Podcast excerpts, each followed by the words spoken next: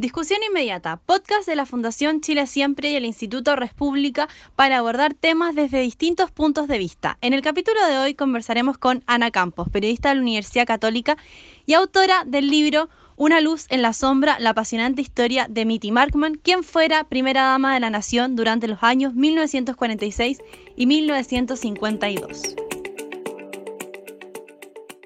Hola a todos, Bienvenidos a un nuevo programa, un nuevo capítulo de nuestro podcast Discusión Inmediata en conjunto con la Fundación Chile Siempre y el Instituto República. Hoy las mujeres nos tomamos el podcast y vamos a hablar de una mujer muy influyente en la historia eh, nacional, una mujer que debe ser reconocida como corresponde y por eso estamos acá nosotras para poder comentar sobre su vida y para también eh, vincularlo un poco con la actualidad. Mi nombre es Isabel Lagos, soy eh, investigadora del Instituto República y me acompaña la Tere Leblanc, que es directora de Pensando Chile, un proyecto de la Fundación Chile Siempre, y estamos con nuestra gran invitada Ana Campos. Ella es periodista y es la autora del libro Una luz en la sombra, que es la historia de Mitty Markman, de Rosa Markman, de la señora Gabriel González Viela, una mujer que yo le he dicho a la Ana otras veces, la encuentro una eh, seca, como se dice coloquialmente, y la admiro profundamente, así que es un honor tenerla acá en el podcast. Hola Ana. Hola, ¿cómo están? Felices de estar con ustedes.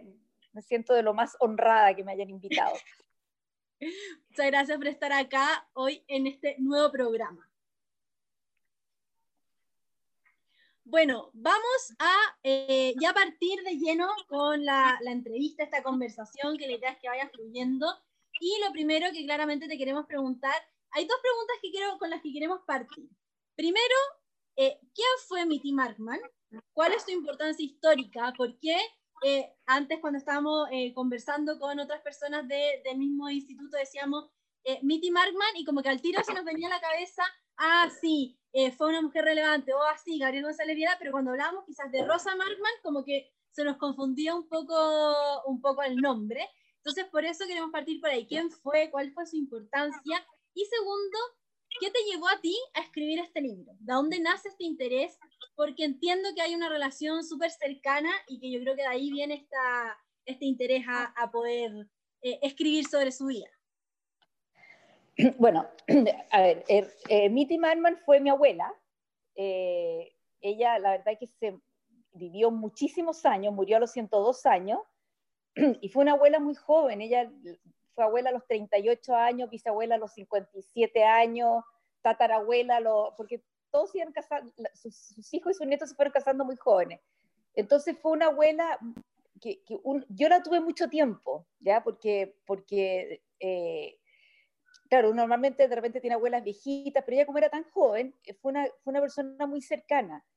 Y, y de ella, bueno, y, de, mis dos abuelos en realidad, eh, como éramos pocos nietos y eran, y eran fue mucho lo que, lo que compartimos, eh, yo decidí que alguna vez tenía que escribir su historia, porque yo oía la historia que ella nos contaba ¿ya? Cuando fue primera dama, cuando, había, cuando fue niña, cuando fue joven, oía las historias de mi abuelo, ¿ya? Y, y me parecía que su vida debiera ser mucho más conocida de lo que era. Y bueno, y cuando ya estaba viejita, cuando tenía como 90 años, eh, me, me, puse a conversar con ella, eh, eh, nos juntamos durante un año, ahí ella me pasó un montón de cartas que tenía, y con eso empecé a, a como armar su vida. Y ahí entendí en realidad, o sea, yo me sorprendí incluso eh, como que la conocí mucho mejor. Cuando yo empecé a hacer este libro y a contar su vida, ¿ya? y a escribir sobre la vida, o sea, ahí me di cuenta que en realidad era mucho más incluso de lo que yo pensaba que ella era, de todo lo que había hecho. Eh, yo además tenía mi, tengo todavía mi mamá viva, que tiene 94 años, y, bueno, y ella como que me, me, me, completaba la historia y la verdad que como que dije, no puede ser de que, eh, de que una persona que yo creo que hizo tanto, la verdad que como que de alguna forma no tuviera el reconocimiento que tenía. Y por eso me propuse hacer el libro, porque pensé que eh, por un lado podía ser un lindo libro histórico, contar un poco de, de, los gobiernos radicales, contar un poco de la historia del, o sea, eh, contar desde que ella era niña, contar lo que era Chile en el, año 1900, contar lo que era el, el, yo, el, después del, o sea, porque el 1910 fue el centenario, ¿no es cierto? Sí. O sea, partir como con, con, con, la historia del centenario y ir junto con la historia de ella y contando la historia del país. Entonces creí que podía ser una forma entretenida también de como ir involucrando la vida de ella con lo que iba pasando en el, en el, país en ese momento. Y así fue como fue creciendo el libro y, y, fue creciendo ella y, fue, y se fue armando esta historia, digamos. Buenísimo, ¿no? Eh, encuentro que es una, una historia y, la suerte de tenerla tan cerca es algo impagable. Eh, otra, otra pregunta que va también como por ese lado. ¿Tú sientes que, y ya entrando un poco ya más de lleno en el tema, en el tema del rol de la mujer, de cómo la mujer se está posicionando hoy en día, que eh, su historia, además de después de este libro que tú lanzaste, tenemos una deuda con ella como, como sociedad, como pueblo chileno, en el sentido de que eh, debemos valorar aún más lo que logró. Si nos podría contar también un poco de qué hizo ella durante su mandato, porque es súper importante lo que logró y quizás es muy poco conocido o no se le asocia tanto a ella. Mira, eh, yo, creo que, yo creo que efectivamente hay una deuda, ¿ya? Porque ella, la verdad que eh, en el minuto que, que, que, bueno, que asumió como primera dama, eh, ella decidió ser como la, cara visible de las mujeres chilenas que estaban muy postergadas. era un país que era muy pobre, que, las mujeres no tenían ni un derecho, ya que los hombres eh, al final hacían lo que querían, ¿ya? Y, ella, bueno, se dio cuenta de esto, se dio, ella, ella como yo les contaba la otra vez, creó la oficina de la mujer y ahí recibió todas las inquietudes de estas mujeres, que se recibió miles de cartas, y ahí entendió cuáles eran las necesidades de las mujeres. Y yo creo que la gracia que tuvo es, porque no es que ella haya sido como que con, ella haya partido el, movimiento como de visibilizar a las mujeres, sino que ella como que se la jugó como para que en el fondo, eh, o sea, yo creo que ella lo que quiso hacer dijo, dijo miren, eh, aquí hay montones de gente que ha luchado por esto, ¿ya? Eh, yo tengo la posibilidad ahora de hacer algo concreto, de ser la cara de todas estas mujeres luchadoras que, que, han luchado por, por, por, los derechos civiles, que han, luchado, que han luchado por los derechos sociales, ¿ya? Y entonces ella, por un lado, iba a ser este rostro visible de, de que aglutinara a todas estas otras mujeres que ya venían con esta lucha hace mucho tiempo, y por otro lado, ella decidió hacer todos estos programas sociales eh, que, que, era, a ver, que la Fundación de Viviendas de Emergencia para unas viviendas dignas, estas mujeres que vivían en una, o sea, a las familias que vivían en una, una pobreza, pero impresionante. Eh, creo, siguió con, con, la idea esta del, del, comité de Navidad, de que todos los niños pobres tuvieran sus su regalos de Navidad, creó la Asociación de Dueñas de Casa, porque la idea era que las dueñas de casa se agruparan para, porque en ese momento había mucha especulación, ¿ya? Eh, los precios los subían cuando se les daba las ganas, los comerciantes. Entonces la idea era de que las mujeres tuvieran como una, una voz también para, para poder luchar contra esto. Y creó la asociación, le dio como un estatus legal a las mujeres para que pudieran luchar juntas. ¿ya? Y bueno, y lo más importante, por supuesto, fue el, eh, el, el, el ponerse como a la cabeza de esta lucha por conseguir el voto universal. La mujer ya había conseguido el voto municipal en el año, creo que en el 30 y, en el año 1930, ya se me olvidó, o 32 por ahí, pero quedaba esta deuda histórica que era el, conseguir el voto universal y que, la mujer pudiera votar. Piensa que la mujer era, era jefa de familia, eh, sacaba adelante a sus hijos, y, la verdad que no tenía, no tenía voz, no tenía ni voz ni voto. Eh, y bueno, y, yo creo que, o sea, estas mujeres, había una agrupación de mujeres que venía luchando hace mucho tiempo, pero ella logró eh, que, esto se, visibilizara, se, se, fuera una lucha que se diera ahí en el Congreso, hasta que hasta que el año 48 si no me equivoco, ustedes son historiadores, saben más que yo, porque ahora ya se me olvidó ya, salió la ley del, del, voto femenino. Cuando se, cuando se habla del voto universal, cuando se conmemoran estas fechas, como que yo siempre siento que de repente no, no la nombran. Entonces a mí me... te causa como una, una cosa, como, un, como una especie de dolor, sí, pero una persona que, que, realmente se la juzgó y no la nombran.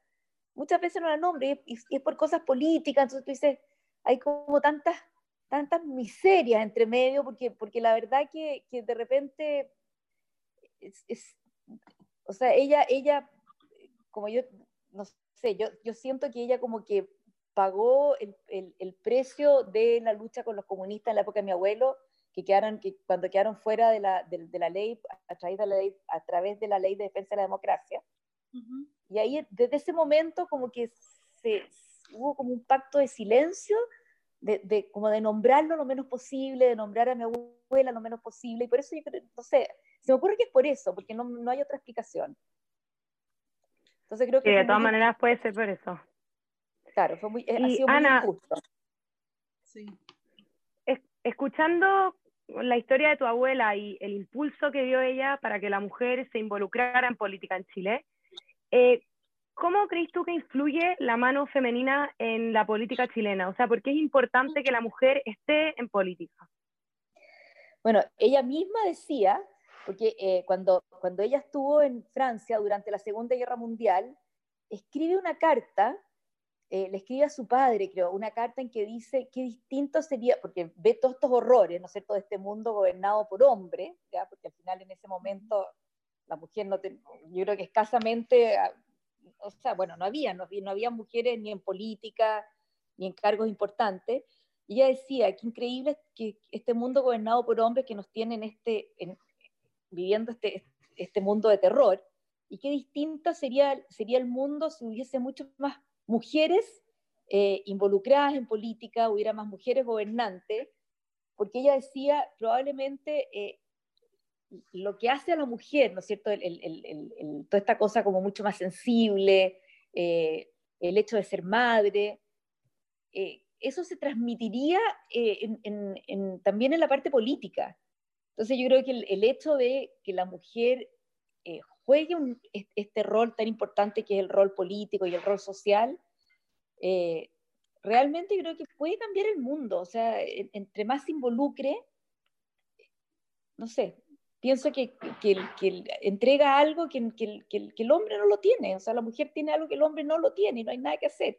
Aunque tratemos de que sean iguales, no lo van a hacer nunca. Toda razón. De todas maneras, esa complementariedad es súper importante. Y tiene la fuerza, y tiene la fuerza eh, en este, yo creo que tiene la fuerza, tiene, tiene el, el, el, empuje, lo que falta son oportunidades. Y, si están esas oportunidades y las toma, no hay duda de que yo creo que este mundo sería mejor. ¿Y algo de relación tiene el título que tú le pusiste al libro, Una luz en la sombra? Mira, ese título eh, lo pensamos harto. Eh, yo le iba a poner otro título que era Luz de sombras, ¿ya? Pero el título está, eh, pero ya había, había como tres libros con ese título, porque lo busqué, entonces dijimos, bueno, ya, no, podemos, no podemos hacer. Porque, porque, la idea era que en ese momento, eh, que, la idea era, sea, el, el, la idea del título es que en ese momento, sobre todo el año, bueno, cuando ella, ella vivió entre el año 1906 hasta, el mil, hasta 1900, se murió como el 90, pero el, la, que sea, la primera mitad de su vida, eh, ella vio cómo las mujeres eran realmente eran sombras, eran sombras en el sentido que eran sombras de los hombres, eran las primeras damas eran sombras sombra de, los, de, su marido gobernante. Eh, eh, la, mujer funcionaba a la sombra del marido y sin embargo, o sea, en el fondo el hombre la tenía en la sombra, porque ella, ella lo hacía todo, ¿ya? como te sacaba adelante a su familia, trabajaba, eh, pero, pero todo, era, todo, todo era callado. Eh, y, en, política lo mismo, piensa que la, primera ministra mujer, eh, fue, que fue Adriana Holguín, que fue ministra de Justicia, fue en el gobierno de Gabriel González.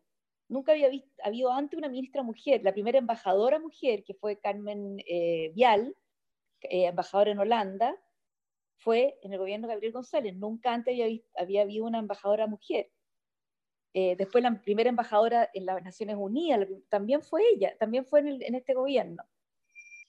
Oye, y siguiendo en esa línea del tema de una luz en la sombra, esta eh, imagen quizá o esta eh, figura que tenía la mujer un poco más como em, atrás del hombre, eh, tenemos entendido que Gabriel con Niti tenían una relación eh, bastante de complicidad, podríamos decirlo.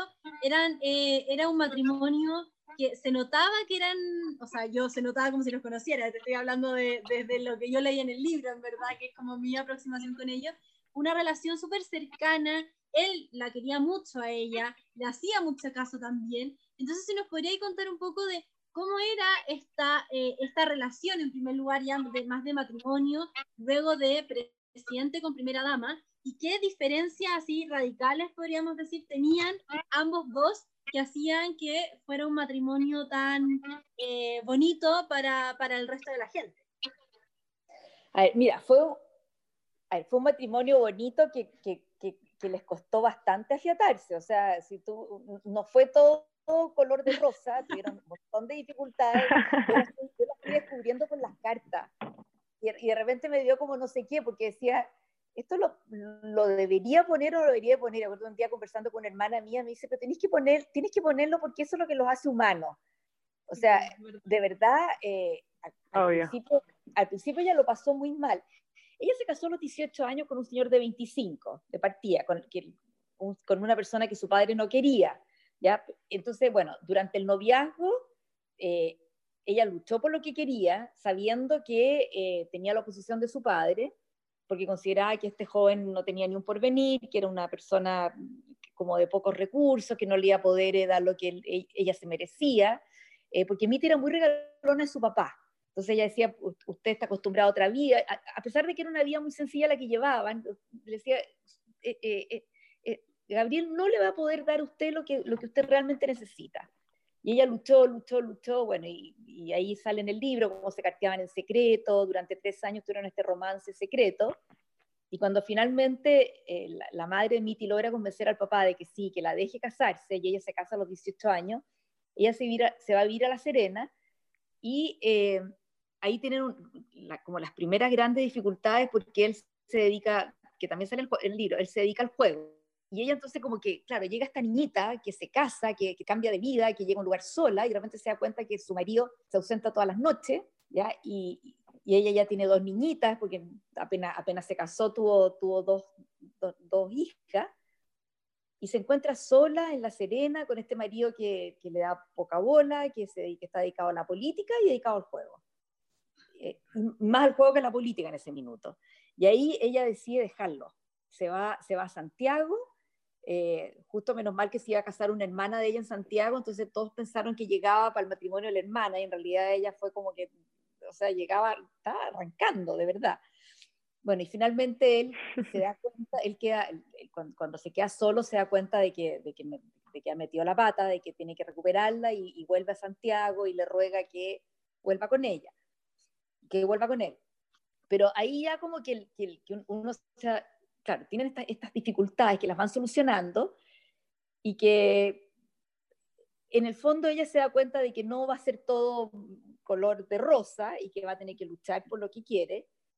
Y bueno, y, lo, que, lo que ella, una vez que él como que le pide perdón y, le, ella se pone al lado de él, y ahí donde ella va creciendo junto a él eh, como en la parte humana y en la parte política, y ahí es donde ella se va involucrando porque cuando él vuelve a Santiago, cuando lo eligen diputado, ella, ella decide como ir al lado de él en esta carrera política. Y bueno, y ahí a él lo eligen eh, presidente de la Cámara de Diputados y eh, entonces ella, decide ir a ver las sesiones en el Congreso, quiere aprender, quiere saber más, se siente una niña chica, se siente que aporta poco y, y decide ser un puntal para este hombre que, que, está, que, lo, que ve que su pasión es la política. Entonces, en lugar, de, claro, y, en lugar de, porque de repente uno dice, se va a dedicar a la política, me va a dejar sola, pero ella lo alienta y, parte de este aliento es acompañarlo al Congreso y entender cada vez más de lo que está pasando. Bueno, y así van creciendo juntos. Eh, cuando él lo nombran embajador en, Francia, lo acompaña, a pesar de que está ya la guerra. Eh, después lo nombran embajador en Brasil. Eh, ahí eh, como que crece también en toda la parte, porque ella era bastante provinciana, si queremos decir. Ella nació en Tal Tal, nunca había viajado, eh, después vivía en Ñuñoa, que también era como una pequeña provincia, ¿ya? Y, y después se va a La Serena, que sigue siendo un lugar muy chiquitito, pero cuando se va a Europa, yo creo que ahí también se le abre un mundo eh, que no conocía y, y también ella, ella, admira mucho a mi abuelo por cómo se, eh, él se relaciona con la gente en Europa. O sea, eh, mi abuelo eh, en Europa eh, tiene cualquier cantidad de, de, de relaciones con, con, con, autoridades francesas, alemanas, eh, vas conociendo como el, como el desarrollo de la guerra a través de, de toda esta gente que va conociendo. Eh, ella lo acompaña, lo acompaña a las comidas, o sea, al final van creciendo juntos y ella va aprendiendo de él y él va entendiendo que ella es una parte fundamental de su vida, o sea, que él no va a ser nadie sin ella. Y de hecho, cuando eh, sale elegido presidente, el, el, eh, el, ella, ella, quería ir para la, para la transmisión del mando, quería un sombrero y no se lo podía comprar porque era demasiado caro. Y ahí él va y se lo compra sin que ella sepa y le, y le manda una tarjetita que dice eh, para Miti, eh, eh, no me acuerdo bien cómo es la palabra exacta, pero eh, gracias a ella soy lo que soy o que jamás, jamás hubiera sido lo que soy sin ella. Y después, incluso una vez también, tengo, tengo como lo mismo que le dicen una carta, una vez que eh, tienen como una dificultad, cuando están en Brasil, ella se agota porque mi abuelo era, inagotable. Iba a todas las fiestas, eh, hacía fiestas en la embajada, la obligaba a ir a todas las comidas, la obligaba a atender gente y un día le dice, ¿sabes qué más? Yo no, yo no doy más, ya yo no doy más. Y ella además venía con toda esta pena de que había perdido a su madre y a su hijo en la guerra, durante la guerra en, en, en Francia. Entonces ella le dice, yo no doy más, yo, yo todavía estoy con pena, yo todavía estoy triste, tú me haces eh, ¿cómo se llama?, tener una vida que no, no la quiero tener, encuentro esta vida un poco frívola, qué sé yo. Y ella se vuelve a Chile con, con, sus dos hijas a pasar el verano, como a descansar. Y cuando se vuelve, y él se vuelve a quedar solo en, en Brasil, cada vez que se queda solo parece que él reflexionaba. Ahí le manda una carta diciéndole de que, que se da cuenta de que, le, de que le ha exigido mucho y que él, él, él, todo lo que es se lo debe a ella. O sea que sin, y, y, y lo, también se lo repite. Entonces, yo creo que así fueron, mira, fueron creciendo juntos, tuvieron miles de dificultades. Eh, los matrimonios antes yo creo que eran bastante más aguantadores que los de ahora. Eh, yo creo que cualquiera persona que se case y su marido se va todas las noches, cual, cualquier mujer que se cae recién casada, el marido sale a jugar todas las noches, yo creo que el matrimonio hubiera durado seis meses no. y se hubiera acabado. Pero ella se, la, ella se la jugó y la peleó y la peleó y la peleó. Y, y, así fue, y así fue como, como duraron, llegaron a, creo que a los 53 años de casados, 55. Harto, muchísimo. Qué bueno, sí. sí. Y viéndola ella tan metida en política y acompañando a su marido para allá y para acá, eh, ¿cómo lo hizo para con, compatibilizar la vida familiar, la vida en política o promovió alguna iniciativa ella como primera dama de, no sé, algún incentivo para que se pudiera compatibilizar todas estas facetas de la vida de la mujer? Mira, yo como primera dama eh, no lo tengo muy claro, porque yo creo que todavía en esa época como que, el, como que todavía era como una excepción que las mujeres, eh, que, las mujeres salieran a trabajar y el que las mujeres se metieran en política, el que la, las mujeres tuvieran como esta labor social. Eh, yo creo que más que todo fue yo creo que más que todo fue nomás eh, como imprimirle este rol de primera, yo creo que fue como imprimir este rol de primera dama que no existía y ella ser como un, un vehículo de, de, de, todas estas, de todas estas eh, inquietudes de las mujeres. Eh, pero como que hubiera hecho iniciativas para que la tendría, mira, no lo, no lo tengo claro, la verdad que no te podría contestar esa pregunta en este minuto pero sí lo podría averiguar. Ya. y, y, por ejemplo, y por ejemplo, si es que ella estuviese viva ahora en este minuto, eh, ¿tú crees que se definiría como una mujer feminista o quizá eh, defensora de los derechos de la mujer, pero en otra corriente? ¿Cómo la ves Mira, tú en ella fue, o sea, yo, ella fue siempre, fue siempre muy, fem... a ver, ella fue siempre muy feminista, Ahora, era el feminismo de antaño, no es el feminismo de ahora, ¿ya? Era ese el feminismo que ella, ella abogaba era de que la mujer no debiera ser jamás como pasada a llevar. Eh, que la mujer necesitaba respeto, eh, que la mujer necesitaba tener su lugar en la familia, que, el hombre jamás debiera... Pasa que ese, en, fíjate que en, ese, en, en ese periodo hay que pensar que los hombres hacían lo que querían con la, en la parte económica y a la mujer la podían dejar, si el hombre se separaba, la dejaba sin nada. ¿ya? Eh, había una cantidad de injusticia impresionante. Entonces, ella era feminista en ese sentido, en el sentido de que, de que mira, e, era tan impresionante porque eh, nosotros éramos cinco nietas, y si tú llegabas con cualquier problema que, que involucrara algo como, como, como de, de alguna injusticia de, de, de, mujer, digamos, mira, se indignaba y hacía cualquier cosa por solucionarlo. ¿ya? Como que no toleraba, no toleraba eh, no toleraba el ataque a las mujeres, no, toleraba la injusticia. Eh, mira, yo creo que, que, feminista se consideró siempre, pero no, no la feminista que diría como quizás ese feminismo como más agresivo que hay ahora, como de, de, igualarse, de, de tratar de, que hombres y mujeres sean iguales, no.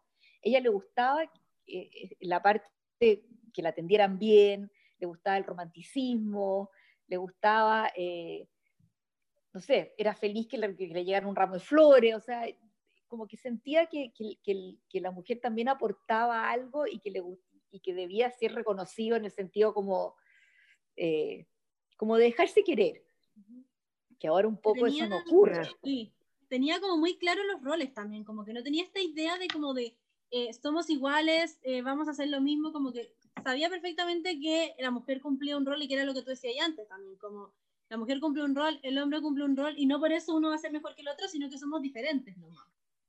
Eso lo tenía clarísimo, eso lo tenía clarísimo. Y yo creo que ella nunca tampoco tuvo que, mira, yo creo que también es importante que ella nunca tuvo que demostrar eh, nada a nadie. ¿ya? Ella cuando, cuando fue al colegio, ella fue a un colegio de hombres en tal tal, y, y, eran cuatro niñitas, y las cuatro niñitas se lucieron en el colegio de hombres y nunca tuvieron que demostrarle a los hombres que eran superiores, no era necesario. Los hombres las admiraban.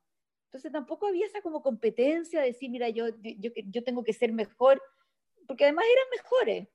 Definitivamente esta niñita, esta niñita, claro, eran mucho más ordenadas, eran más metódicas, eh, tenían, claro, tenían menos tiempo para, para, para, jugar, porque, porque tenían que estar... Eh, no sé, eh, las cuidaban más, entonces al final ellas destacaban solas sin, tener, sin necesidad de, de, esa cosa como agresiva o de, o de sentirse inferiores, porque eso no, eso no les ocurrió nunca. Entonces, mira, yo, yo, siento que ella tenía clarísimo cuál era el rol de la mujer, cuál era el rol del hombre, y tenía clarísimo que la, que la, que la, mujer era tan capaz como el hombre, eso también lo tenía clarísimo. Y de hecho, eh, yo creo que fue un gran, ella empujó mucho para que nombraran a todas estas mujeres en estos cargos durante el, durante el gobierno de Gabriel González, eh, que no se había hecho nunca antes. Ella le dijo, o sea, eh, ¿por qué no? O sea, ¿por qué no? Hay mujeres pero muy, muy capaces.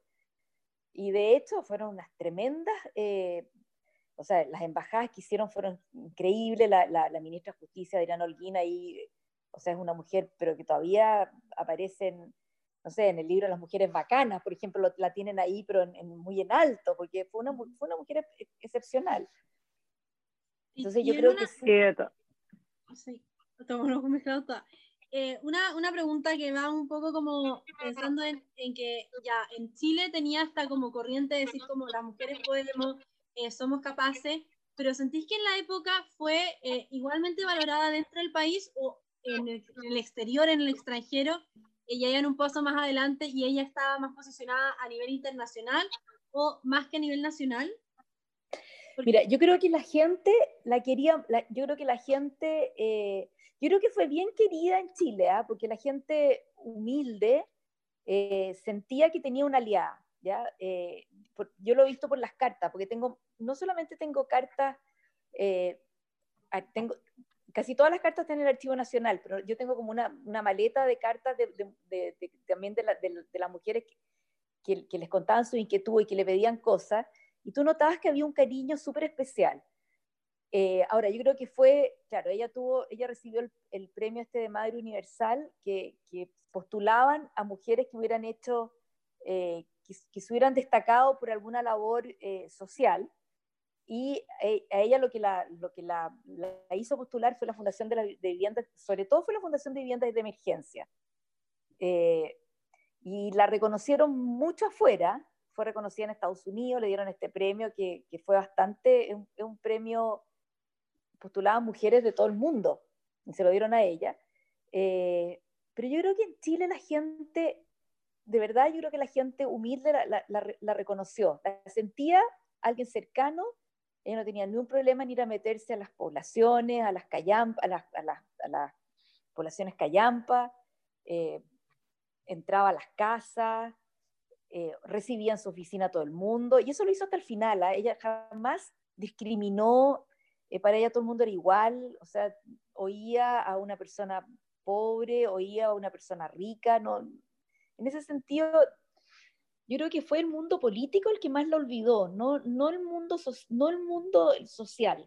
Sí, bueno, y además de esa cercanía que tenía con la gente, yo creo que este hito de haberle, haberle dado el voto a la mujer eh, como que a ella la, debe haber marcado mucho y marcó mucho a la sociedad en su conjunto. Entonces, ¿cómo crees tú que ella logró poner esta discusión sobre la mesa? En el fondo, que se empezara a hablar de esto de que la mujer pueda votar, que pueda tener esta posibilidad. Mira, lo que pasa es que ella se juntó con todas estas, eh, con, el, con el MEMS, que era el movimiento, eh, de mujeres se me olvidó la sigla, como no tengo el libro acá, se me olvidaron la sigla, pero que, era, que eran la agrupación de, de, todas estas, de la asociación de, que agrupaba a todas las mujeres por la, se llama, de movimiento femenino, ¿ya? Ella se juntó con ella y, y, y, y bueno, ya hace, muy, o sea, hace mucho tiempo que ella tenía la idea de que las mujeres tenían que, que debían votar. Eh, al juntarse con ellas, se dio cuenta que en el fondo estaba todo listo, ¿ya? porque este, el, este proyecto se discutía y se dejaba de lado, se discutía y se dejaba de lado porque a nadie le interesaba, a los hombres no les interesaba, ¿ya? pero el proyecto estaba listo, eh, llevaban años luchando y, y, faltaba el empujón, faltaba la voluntad de algún presidente o de, de alguien que, que, le pegara el empujón y que obligara, y que obligara a, a, a las cámaras a pronunciarse. Eh, cuando se junta con, con, con, el, con estas agrupaciones femeninas, ahí eh, se dan cuenta de que la única forma de hacerlo es, la verdad que ella no se da cuenta, o sea, piensa que la única forma de hacerlo es convencer uno a uno a todos los diputados y a los senadores. Y cuando habla con, con, con mi abuelo, él le dice lo mismo, le dice, mire, Miti, el, el, proyecto está listo, ¿ya? Lo que ustedes tienen que hacer es ir uno a uno, ¿ya? Y ahí se dividen eh, con, con, con, varias ahí, como con las, con las líderes, y cada una va a la oficina de, de cada uno de los, de los congresistas a tratar de convencerlo. Y lo logran, ¿ya? Eh, y sobre todo porque, porque, porque, porque Gabriel le dijo de que, de, que, de que él iba a presentar de todas maneras el proyecto, o sea, que, que, que, contara con todo su apoyo. Entonces ya cuando, cuando tú ya cuentas con el apoyo del presidente, que se la va a jugar, y ya empieza y te das cuenta de que, de que ya los diputados y los senadores ya tienen una predisposición eh, y empiezan a, todas estas caras, estas mujeres, porque además también deciden hacer como una campaña pública, entonces todas estas mujeres empiezan a ir a las radios, eh, una abuela da entrevistas en, en, los diarios, eh, da entrevistas en las radios también, en revistas, y, se empieza a visibilizar el tema ya, ya una vez que ya partió, Claro, en ese momento no había redes sociales, así que era todo un poquito más lento. Aquí ahora se hubiera demorado a lo mejor un mes, en ese momento, bueno, se demoró un ah. año. Las cosas eran en la radio y en los diarios y lento y bueno, y, además que si ustedes piensan eh, cuánta gente leía el diario, o sea, no había, eran, la verdad que los medios de comunicación eran muy, muy rudimentarios para, para lo que son ahora. Pero lo, lograron así, de a poco, eh, y, y, y, bueno, y, y en el fondo hablando y, en grupo y hablándole a la gente y, y, así lo lograron. Pero fue un trabajo de hormiga y un trabajo de hormiga el que venían haciendo hace mucho tiempo. Que ella lo tomó. de todas maneras. Claro, ella lo tomó cuando ya venía como que esta bola ya había crecido y ella la tomó y bueno, le hizo crecer más, pero, este trabajo venía, o sea, había, mujeres que se habían jugado hacía muchísimo tiempo. Claro, y ya como trayendo el ejemplo de Miti a la actualidad, eh, si el desafío para ella fue como sacar a la mujer de esa sombra que defines tú en, tu, en el título de tu libro, ¿Cuál crees tú que es el mayor desafío para la mujer de hoy que busca posicionarse en política? es que yo creo que el, gran desafío es que la mujer no debiera de perder su esencia en la política. De repente yo siento que como que eh, creo que, creo que toda, la, toda la parte femenina eh, que, tiene la mujer debiera estar al servicio de la política y como ella, como ella dijo, y, realmente sería este un mundo mejor.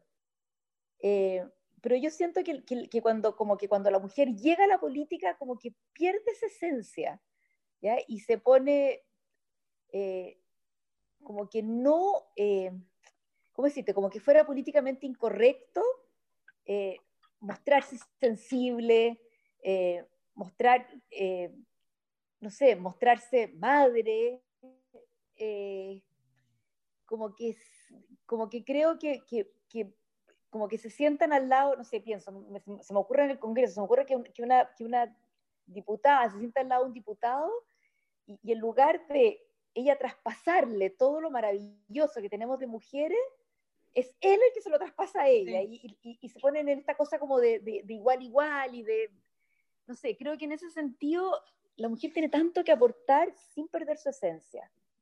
Y, y, eso es lo que bueno, no sé, yo, yo pienso, si ella hubiera estado en, en, el Congreso, que creo que, que, lo habría hecho Regio por eso, pero porque creo que la mujer tiene algo que el hombre no tiene y, y, y lo tiene que, no sé, tiene que, pero tiene que imponerlo, no tiene que sentirse mal, por, por, no tiene que sentirse mal porque es mujer, es, esa es la sensación.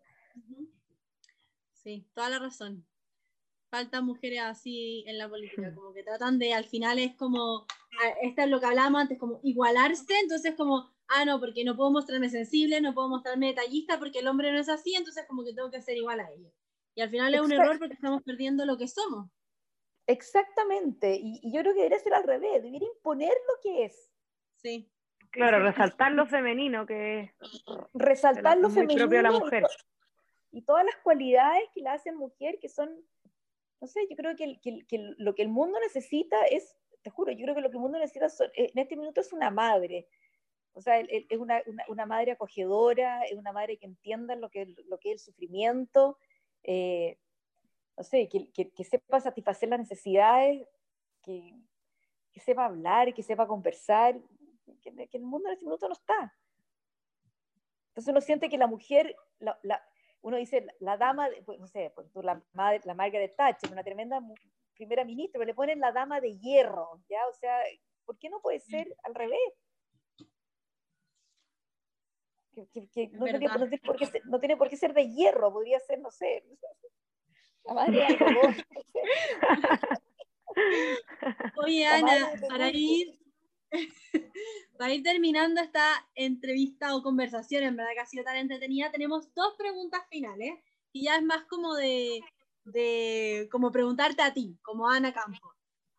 ¿Qué referentes femeninos, ya que hemos ido en esa línea, eh, encuentras que hay hoy en día y qué referentes femeninos son para ti eh, relevantes dentro de la historia de Chile? Justo eh, estábamos o estamos revisando el libro de la Javiera Carrera, La Soledad Reyes, una gran mujer también, que también eh, había sido un poco eh, como mostrada al alero del el hombre, o sea, de sus hermanos, y que con este libro siento que también como que en una manera la reivindica y nos muestra la importancia que tuvo ella durante todo el proceso de independencia. ¿Qué referentes de mujeres tienes tú o, consideras tú que son importantes, además de tu abuela, para la historia de nuestro país?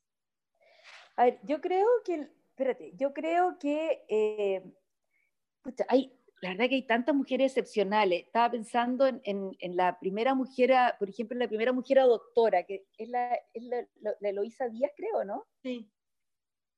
Eh, para mí, por ejemplo, todas las mujeres, las primeras mujeres profesionales creo que, que abrieron un camino, pero increíble.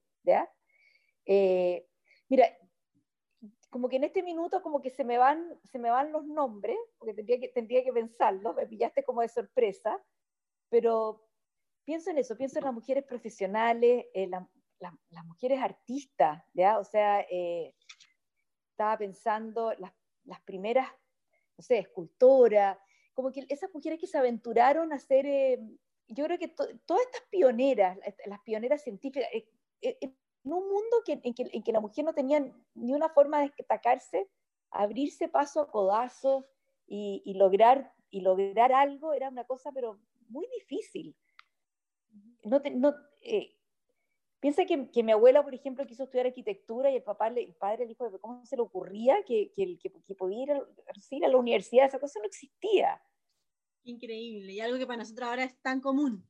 Claro, entonces, que para qué iba a terminar el colegio. Encuentro que hay mujeres increíbles en la historia de Chile, la Paula Jaraquemada también, y que uno al investigar, y que lo comentábamos también, era como, pucha, hay cuatro fuentes hay cuatro libros, como que no hay, no hay eh, historiadores que se dediquen a, es, es, verdad, es, verdad, que hay muy poco, hay muy poco y, y, y son, y, las muestran como excepciones y no han sido excepciones. Entonces yo creo que habría que, que, que hay que buscar estos personajes que, que, abrieron camino. Son muchas, son muchas. Y de la Javiera Carrera ese libro lo tengo, lo tengo en mente para, para además que la, la, la, la autora era muy amiga de una sobrina mía que es historiadora también. ¿En serio? Y la, la, Magdalena Pereira, que es una, que es una sobrina mía, que es la, la que es, ¿cómo se llama? La, que fue la fundadora de la Fundación Altiplano en Arica. Perfecto. Eh, entonces, eh, yo pienso, claro, pienso, por ejemplo, pienso en esta sobrina mía que se, que se va, que tiene, no sé, tiene la edad, tendrá la edad usted, que se fue a Arica, que se casó, se fue a Arica, dejó todo, ¿ya? Por dedicarse a la restauración de iglesia y, que, y que eh, la plata lo regaló el matrimonio, en vez de, usarlo para, para, comprar muebles para su casa, la usó todo para, restaurar una iglesia. Entonces, realmente, ¿cómo no se, cómo no se, cómo no se publicita mucho más la labor de tantas mujeres que están anónimas? Es verdad. No, y que son tan ejemplares aparte. Son tantas, ahora en este minuto, todas las empresarias que hay, todo lo que hacen. Eh, y también hay como, se está generando como una comunidad de mujeres como, como súper fuerte, como de que se ayudan entre ellas, de, se apoyan los emprendimientos, se, se conocen, se conectan, así hay que aprovechar también eh, todo este boom que se está viendo de, de la relevancia también de la mujer en todos los aspectos y en los ámbitos de la vida pero absolutamente, ¿no? Es, que, es, que, tiene mucho que decir y mucho que hacer también. Además que ahora eh, bueno, ahora yo creo que es más admirable aún porque, porque tienen, tienen, tienen familias, trabajan, emprenden, eh, y, uno dice, bueno, claro, antes la, la, mujer era más dedicada a su casa, pero ahora hacen, hacen todo y además son buenas madres, yo no sé cómo lo hacen. Desafío. Oye, y lo último, ¿qué libros nos recomiendas?